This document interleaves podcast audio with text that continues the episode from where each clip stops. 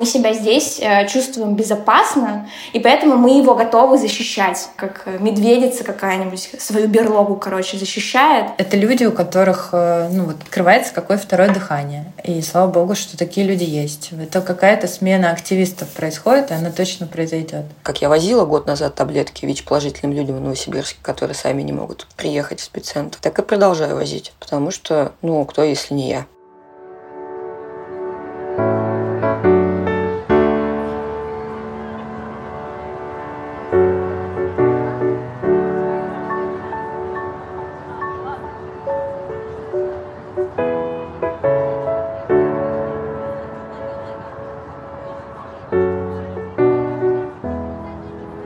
Привет, это подкаст «Цивиум», Дима Петров и Катя Дыба. Сегодня десятый заключительный эпизод третьего сезона. За это время мы много говорили об активизме и гражданском обществе в России, рассказывали вдохновляющие примеры из разных городов. Но сейчас мы видим, что многое вокруг меняется – Какие-то проекты встали на паузу, какие-то перезапустились в новом формате, какие-то закрылись навсегда, а какие-то, наоборот, появились. В этом эпизоде мы хотим вернуться к некоторым героям наших прошлых выпусков и узнать о том, что сейчас происходит с их деятельностью, что изменилось за год – и что изменилось после 24 февраля. Сегодня мы говорим с Дашей Ананевой, которая рассказывала нам, как создать независимое культурное пространство в Сыктывкаре, Надей Кияткиной, которая продвинула идею сохранения заповедного луга в академическом районе, и Ритой Логиновой, журналисткой из Новосибирска, которая занимается проблемами ВИЧ в регионе. Их истории и общественные инициативы вдохновляли нас. А сейчас мы решили послушать о том, как живут активистские проекты Даши, Нади и Риты в России 2022 года.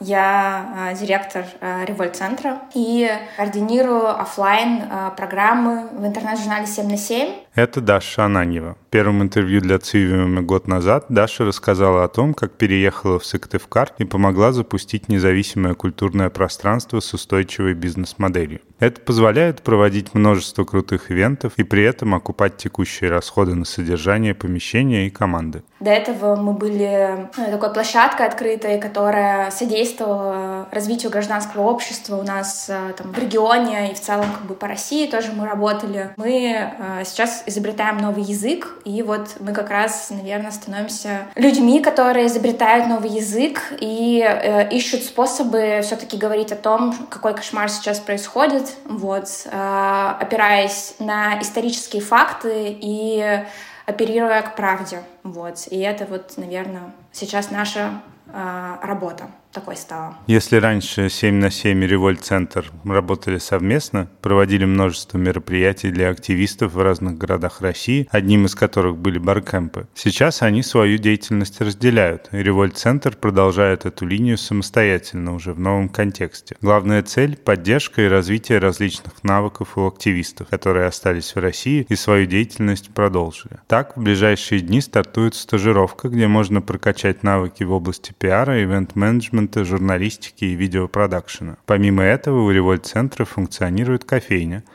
отель на 7 номеров, коворкинг и небольшой магазин товаров из коми. Среди мероприятий Револьта лекции, показы документального кино, различные свопы, от обмена книгами и одеждой до фитокроссинга. Это когда люди приносят саженцы, цветы и все, что связано с садоводством. Появились и специальные мероприятия, группы поддержки с психологом, вечера писем политзаключенным. Все это помогает жителям города и самим сотрудникам центра находить опору и поддержку, занимаясь совместной активностью. А сейчас на базе Револьт это э, мы сделали шелтер для активистов, э, журналистов, художников, и они сейчас у нас, э, в общем, в этом отеле живут, и он как бы используется еще по большему назначению, в общем, так скажем.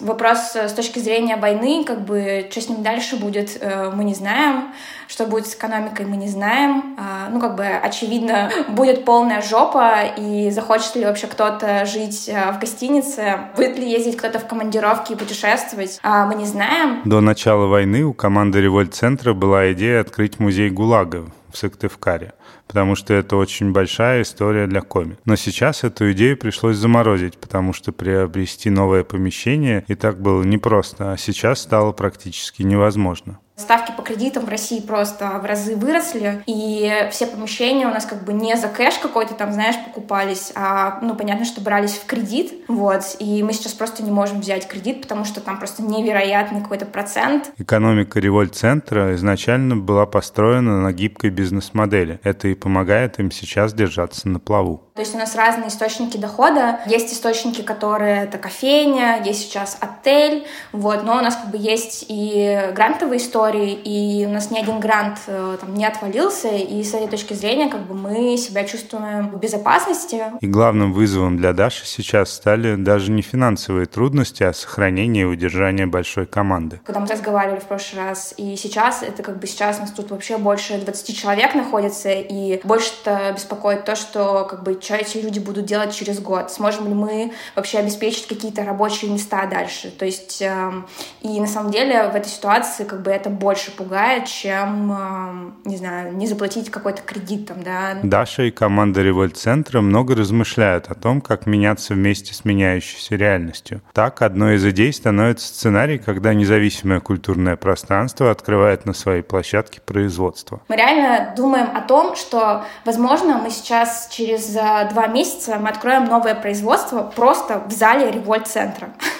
И оно будет буквально там работать, и мы будем, не знаю, производить батончики, я не знаю, из гречки, какие-то супер вкусные, но как бы дешевые, и люди их будут покупать, потому что, ну, больше сникерса не будет в России, все. Не будет больше кока-колы, ничего. И мы думаем о том, что как мы, в общем, можем выжить и сделать это хорошо, и при этом как бы, ну, как бы заниматься не выживанием, а жить. И для нас как бы это ключевой вопрос. У нас была уже одна стратегическая сессия, где мы придумывали бизнесы, но по поводу там импортозамещения у нас условно есть такой маячок, что типа мы можем начать что-то производить здесь, но мы пока не знаем что, потому что нужно делать э, анализ, когда, в общем, это начнет пропадать. И это как бы очевидно не сейчас это время, оно как бы будет, ну, может быть, там через полгода, да, это случится, там все сникерсы продадут, все уйдут, короче, из России, и вот можно будет быстро сориентироваться. Команда Револьта обозначила новые стратегические линии и заняла позицию наблюдения и выжидания. Но работа не останавливалась. Ее стало еще больше, и поиск новых возможностей заработка на базе того пространства и той команды, которая уже существует. Все по-разному пришли работать в Револьт-центр. Даша считает, что ключевой момент в том, чтобы каждый член команды получал удовольствие от того, что делает. И только так можно достичь таких результатов. В Револьте у всех сотрудников свободный график, и каждый сам себе ставит рамки, в которых будет работать. Все это обсуждается совместно на стратегических сессиях. На самом деле, чтобы э, просто их как бы удержать, чтобы, не знаю, пережить, да, э, мне кажется, важна искренность. Не нужно там, не знаю, какими-то метафорами говорить, что возможно, или, ну, в общем, нужно говорить людям правду и говорить как бы как есть. Классно, если все начнут бояться, но как бы э, действовать из страха, но э, чтобы спасти, например, свое место, которое как бы, ну, тебе э, им ценно, да, сейчас. Так на одной из планерок Даша обратилась к команде, сказала честно – что сейчас идет война. Не знаю, все ли это понимают. Во-первых, мы сейчас больше ничего не покупаем. Все покупки мы ставим на стоп. Мы ничего больше не делаем в нашем пространстве. То есть там какой ремонт у нас там был запланирован.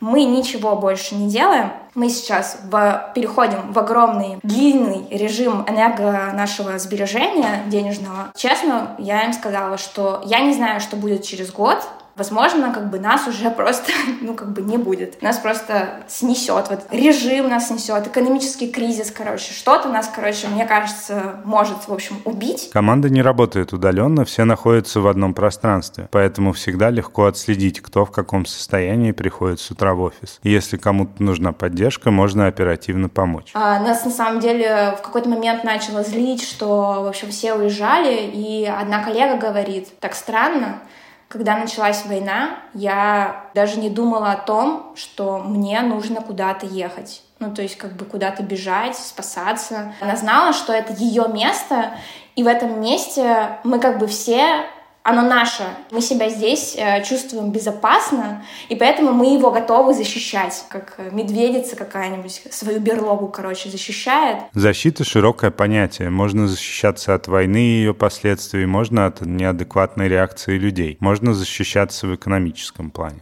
И мы сейчас обороняемся, короче, вот. все, что можно сказать о нас. И, мы, и это нас так сплотило, что были ли э, более дружные не знаю, времена в нашей жизни. То есть мы даже в выходные там вместе постоянно куда-то ходим в какие-то, я не знаю, походы, я не знаю, в поездки постоянно ездим. Стали, в общем, вместе как никогда. Вся эта искренняя деятельность Револьта привела к тому, что их аудитория сильно выросла, как в социальных сетях, так и офлайн. На лекции стало приходить в разы больше людей, чем было ранее. Когда мы только там, не знаю, анонсировали первую встречу, если бы это было в довоенное время, к нам бы пришло 3-5 человек, а к нам приходит туда 40 человек. И ты как бы понимаешь, что, ну, в общем, ты все правильно делаешь. Вот. Для нас э, главная ценность всегда была и, и будет это человек. И у нас э, какого-то кризиса не случилось, и почему мы там быстро сориентировались, потому что э, все для нас uh, самое важное это человек. Условно, антивоенная да, это деятельность, мирная деятельность. Она про то, чтобы сохранить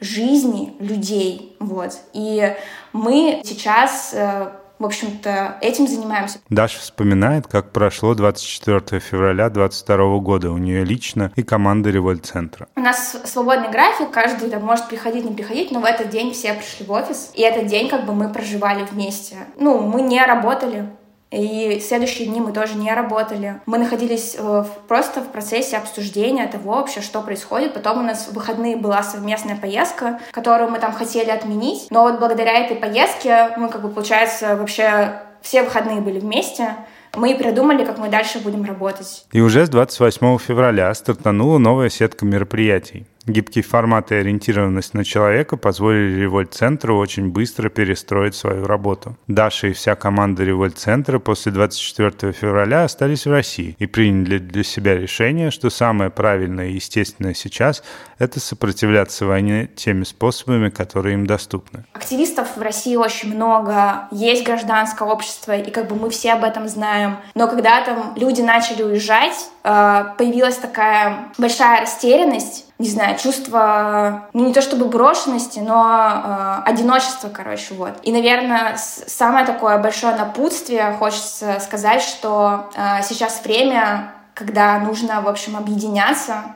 вот, и нужно быть, э, в общем, вместе. И здесь Даша вспоминает историю, как несколько лет назад ездила на акцию в ШИЭС, и оттуда ей запомнился один из активистов, который ночью вышел из леса из ниоткуда с фонариком и плакатом. ШИЭС – железнодорожная станция в Архангельской области, где серия экологических протестов помогла остановить строительство огромного полигона неподалеку. И он вот просто показывает какую-то дурацкую картинку, и там э, какая-то злая рыбка надвигалась на маленькую маленькую беззащитную рыбку. И он говорит, вот смотрите, а он его просто съест. Потом он показывает вторую картинку, а там было 30 таких рыбок и одна такая злая рыбка. Он говорит, а здесь не съест, потому что их много.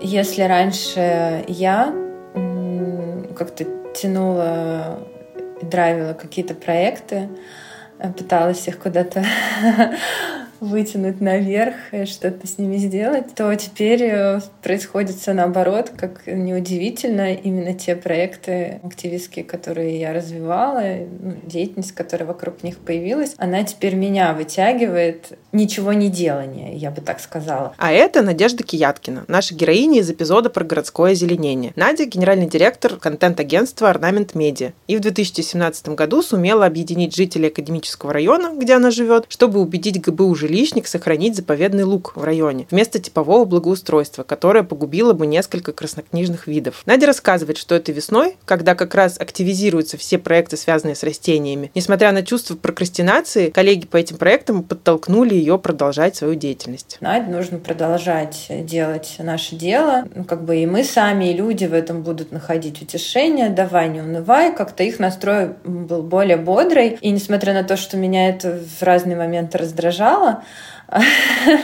Вот. Э, мне как-то неудобно было их подводить, и я продолжала делать как-то в полпинка то, что как минимум нельзя не сделать, потому что весна идет. Потом стали оживать чаты с соседями. Для этого Наде даже не нужно было проявлять инициативу. Жители сами начали писать. Ой, у нас тут начала прорастать, не знаю, примула, а у нас тут пошло какое-то растение, что это за растение? Ой, а у нас, не знаю, не всходят вот здесь вот э, эти растения, кажется, их за зиму они совсем погибли там или их вытоптали, нужен заборчик. И поскольку исторически все процессы завязаны на Наде, то ей пришлось включиться. По традиции у нас должен был быть субботник э, на нашем заповедном лугу, люди тоже его ждали, его пришлось провести. И, в общем, получается, что, несмотря на то, что если бы все только от меня зависело, я бы все поставила на паузу, ничего бы не делала, и я вообще не знаю, что бы я делала, все равно приходится включаться из э, чувства долга, из того, что что-то без меня там не может случиться, потому что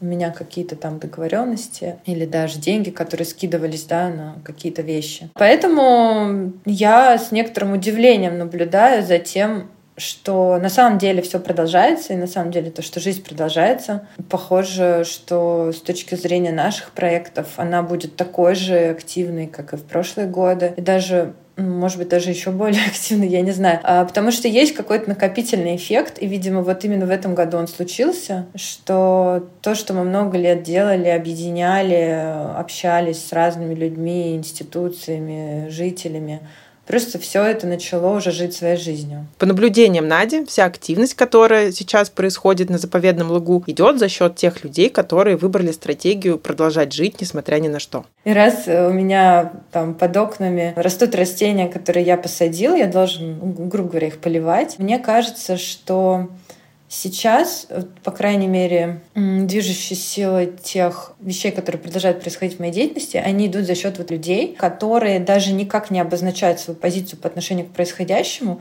Они просто как будто вот идут дальше и немножко как паровозы тянут за собой всех остальных в это действие. Хорошо, если у тебя есть силы просто составить компанию другу и ни о чем не говорить, ни о чем плохом, просто быть вместе.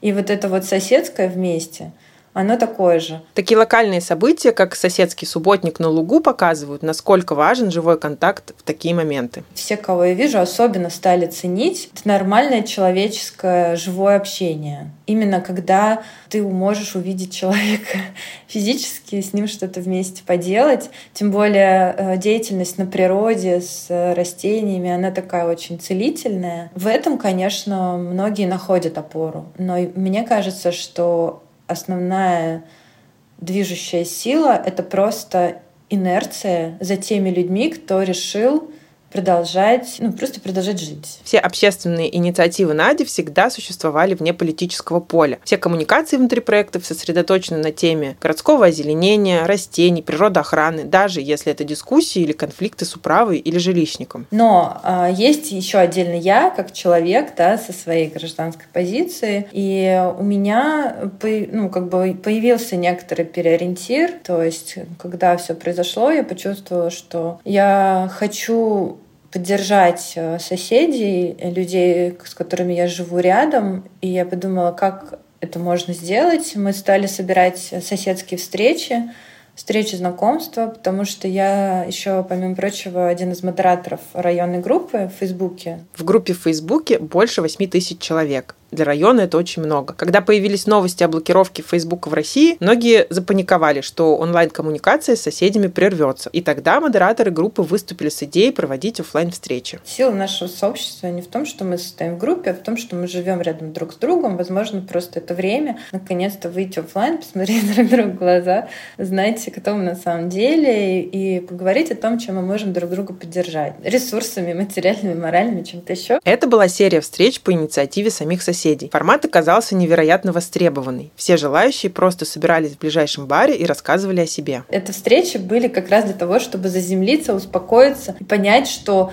мы по-прежнему нормальное общество, мы на одной волне, мы хотим друг друга поддержать. Тема второй встречи была о том, чтобы рассказать о себе не в формате, что первое приходит в голову, а более продуманно. То есть, например, там, не я, Надя, работаю в рекламе, занимаюсь зелеными проектами, а, например, что второго уровня я могу о себе рассказать, да, что там я, Надя, э, закончила биофак, когда уже, в общем-то, была успешным пиар-специалистом, теперь координирую учет Соловьев, например, да. А это что? Это попытка представить себя, э, но в то же время найти второго себя, потому что в какой-то момент э, у людей было ощущение, что жизнь рушится, и как я, я остаюсь без работы, чем я буду зарабатывать на жизнь. Я остаюсь вообще без какой-то идентификации себя, кто я. Также активные жители организовали районный концерт. Он целиком состоял из тех, кто откликнулся и захотел выступить для соседей. Это были и классические произведения на фортепиано, и выступления под гитару, и чтение стихов. Произведения классические, на самом деле, все были подобраны такие, которые позволяют тебе проживать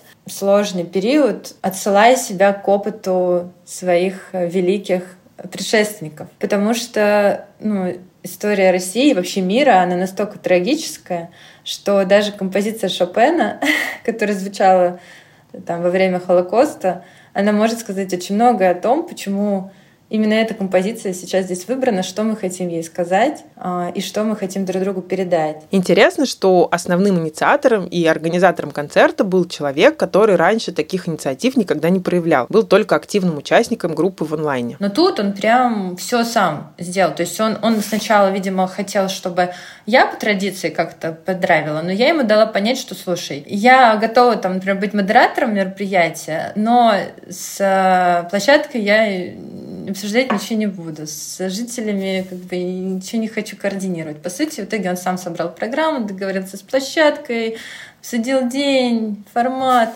И все, я пришла, прочитала как бы список выступающих э, мероприятий, грубо говоря, случилось бы даже без меня. Поэтому есть вот такие новые герои. Это люди, у которых э, ну, вот, открывается какое второе дыхание. И слава богу, что такие люди есть. Это какая-то смена активистов происходит, и она точно произойдет. Несмотря на все эти поддерживающие районные мероприятия и на незатухающую жизнь проекта, Надя приняла решение на несколько лет уехать из России. У меня в какой-то момент э, появилось э, гадкое чувство, оно не сразу появилось, что мне страшно, что я сяду, то есть мне не страшны экономические какие-то другие лишения, вот. но я перестала себя чувствовать в безопасности именно как активист. И я поняла, что вот этот страх оказаться в тюрьме в изоляции в момент, когда на самом деле ну, мир сейчас просто такой, что всем будет пофигу на одну какую-то отдельную человеческую жизнь, у меня это Просто мысль стала преследовать. Для Нади встал вопрос, стоит ли отказаться от своей активистской деятельности. То есть, по сути,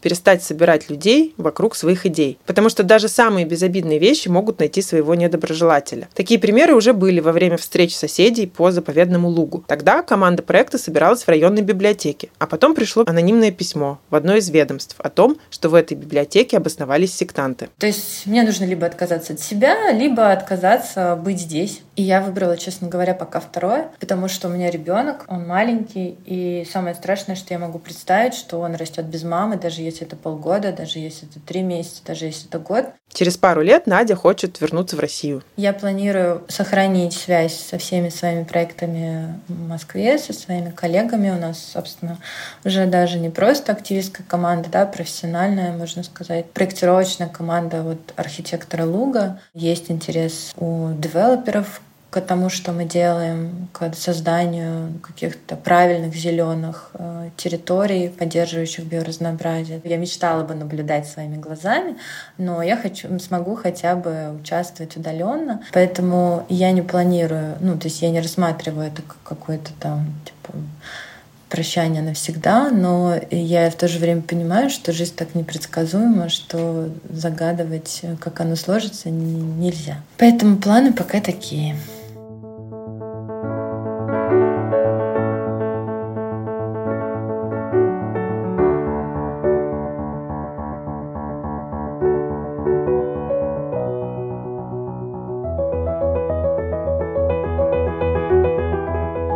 Как и год назад, меня зовут Рит Логинова, и несмотря на то, что некоторые качественные изменения произошли, я все еще могу назвать себя журналистом, а, журналистом, живущим в российском регионе, а именно в Новосибирске. Как и год назад, я какую-то часть своей работы посвящаю профилактике ВИЧ-инфекции. С Ритой мы говорили еще в первом сезоне подкаста о том, как живут независимые медиа в регионах. Рита – автор подкаста «Одни плюсы о людях, живущих в России с ВИЧ-инфекцией». Сейчас подкаст на паузе, в первую очередь из-за вопросов финансирования. Раньше Рита писала для новосибирского издания «Тайга-инфо». Сейчас перешла работать в такие дела. То есть я как рассказывала историю о людях какой-то сложной социальной ситуации э, или которые заняты решением проблем общества, так и продолжаю это делать, насколько хватает сил и насколько это позволяют делать разнообразные ограничения в работе СМИ, которых э, за год стало существенно, существенно больше. О том, что происходило после 24 февраля, Рита рассказывает так. 24 февраля я, как и многие мои близкие друзья и знакомые, немножко позабыли, как дышать, мне кажется. Но, к счастью, э, в этом смысле мне тоже э, не придется противоречить самой себе. Те люди, на которых я опиралась, рассказывая о жизни Новосибирска год назад, остались ровно теми же людьми. 24 вечером Рита, как и многие другие неравнодушные новосибирцы, пришла на площадь Ленина. Это главная площадь города, где традиционно люди собираются даже без какой-либо координации в качестве реакции на самое важное, что происходит в данный момент в стране. И впервые за всю историю участия в различных акциях оказалась в Автозаке. Рядом со мной тогда были те же самые люди, э, которых я имею в виду, когда рассказываю о том, что в Новосибирске живут по-настоящему неравнодушные мужчины и женщины, которым важно, чтобы э, в стране были какие-то права и свободы гражданские, свобода слова, свобода выражения мнений. Да, нам иногда кажется, что у нас меньшинство, но мы есть. Рита, как журналистка, которая давно работает с социальными, часто неудобными темами, острее замечает, как сейчас меняются и искажаются ценности у людей, живущих в России. Кризис ценностей, о котором, видимо, говорят многие, безусловно, и для меня тоже вещь абсолютно знакомая, потому что мне про себя казалось, что моя главная ценность, с которой я часто выступаю в публичном поле, это сохранение человеческой жизни, достоинства, ценности каждой жизни. Ну и сейчас, правда, про это довольно сложно рассказывать, потому что видно, как огромному количеству людей кажется, человеческая жизнь ценностью не представляется. Да, конечно, говорить о ВИЧ-инфекции стало значительно сложнее, ну, потому что прямо сейчас э, люди умирают, и рассказывать в это время э, про то, что вот есть ВИЧ, есть всякие разные сопряженные с ним проблемы. Но мне тоже казалось не вполне уместным. Подкаст стал на паузу не совсем по этой причине. Так формально совпало. Закончилось финансирование, и Рита решила взять передышку перед поиском нового. Нельзя сказать, что я эту работу абсолютно остановила. Какое-то видение будущего этого проекта у меня потихоньку складывается. Я приложу все усилия к тому, чтобы его продолжать, честно говоря, отталкиваясь от, тот же, от той же самой ценности,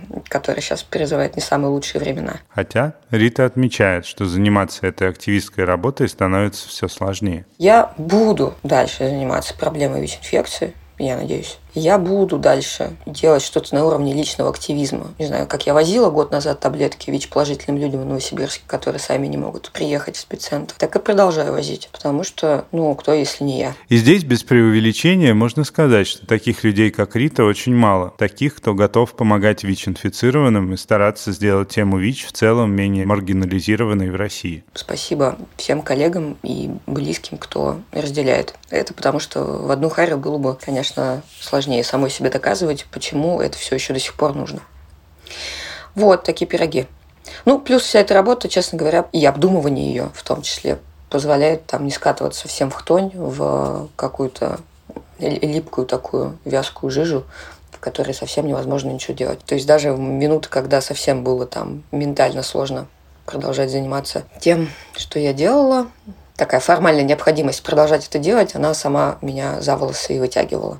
ВИЧ никуда не делся, в ближайшие несколько лет никуда не денется. Значит, продолжать говорить о нем надо, а, так или иначе. А, делать какие-то вещи руками, ногами, там, садиться за руль вести таблетки надо, доводить людей до спеццентра. Людей, которые большую часть своей жизни находятся в какой-то серой зоне, надо. Поэтому, как бы ни было стрёмно, тяжело, кризисно, все это будет продолжаться так или иначе в тех или иных объемах. Рита планы на будущее не строит, продолжает свою деятельность как журналист. Запрос на социальные темы в России только возрос, поэтому работа Риты стала еще более актуальной. Моя история это там дожить до завтра, и там видно будет. Что прямо сейчас э, воодушевляет, это какой-то невероятный всплеск хороший русскоязычной журналистики, к сожалению, которая происходит за пределами России. Я сама, да, как пишущий человек, осталась тут и думаю, что буду оставаться до тех пор, пока не почувствую прямой угрозы там, своей жизни, здоровью, свободе. С большим удовольствием сейчас читаю то, что пишут коллеги в русской службе BBC, и в «Медузе», и в «Медиазоне». И я вижу, как некоторые медиа вообще-то ну, создаются с нуля прямо сейчас. Это круто. Хорошо, что современная цифровизация позволяет российской аудитории читать хорошие тексты из любой точки мира. Тем локальным медиа, которые в России остались, жить стало намного тяжелее. Рекламодателей стало меньше, но активнее проявляется поддержка со стороны читателей. Десять лет Рита пишет истории людей, которые по той или иной причине пережили ад на земле, но справляются с этими тяжелыми обстоятельствами, обусловленными во многом общественными установками, стигмой и дискриминацией. Мечтаешь о том, что спустя, ну, может быть, 20 лет упорного труда на этой ниве увидишь результаты своей работы. Можно будет, не знаю, какой-нибудь социологией подтвердить снижение стигмы или статистикой подтвердить, что все больше людей начинают лечение и все меньше случаев инфицирования. Ну, веришь какое-то это будущее, измеримое цифрами в том числе. А оно все никак не наступает. И ну, благодаря таким а, общественным потрясениям и гуманитарным катастрофам это будущее откладывается на еще более неопределенный срок. Ну что поделать.